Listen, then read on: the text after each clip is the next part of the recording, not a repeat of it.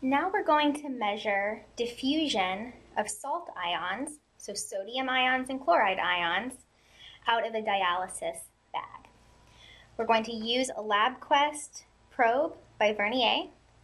Note how we're using a conductivity probe. This is because sodium ions and chloride ions, as well as any other ion, can conduct electricity. Now, I have here some fresh distilled water. Notice the conductivity level. It's just around 12. Now, if instead we test 5% sodium chloride, look at how the conductivity jumps to over 200. Now I'm going to rinse off the probe in some more fresh distilled water. You can see how the conductivity falls a great deal.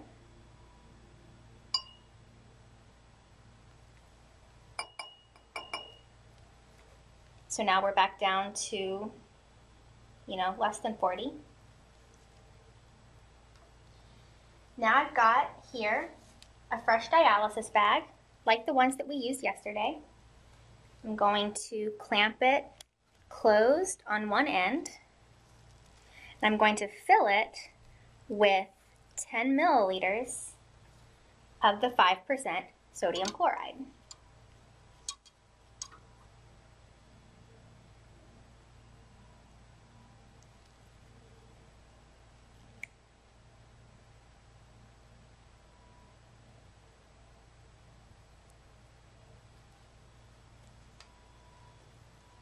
and then I will clamp it closed on the other end.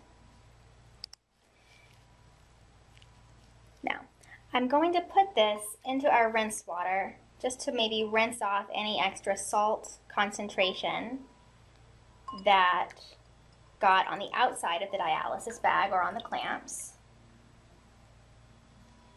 And in a second, we will add that to our distilled water.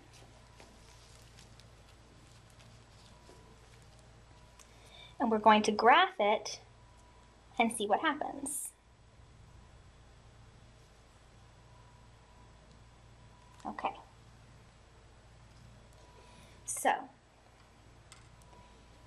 here we're having a low level of conductivity just in the water. You can see the red bar.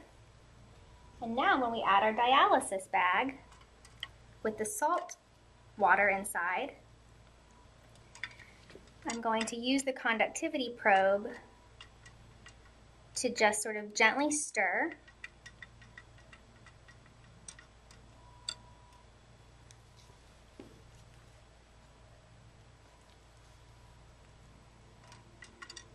And you can see that there's this overall net increase of conductivity. We were down close to zero, now we're up over 100 and approaching 150. So you can see how quickly those salt ions can diffuse out of the dialysis bags and therefore conduct electricity picked up by this probe.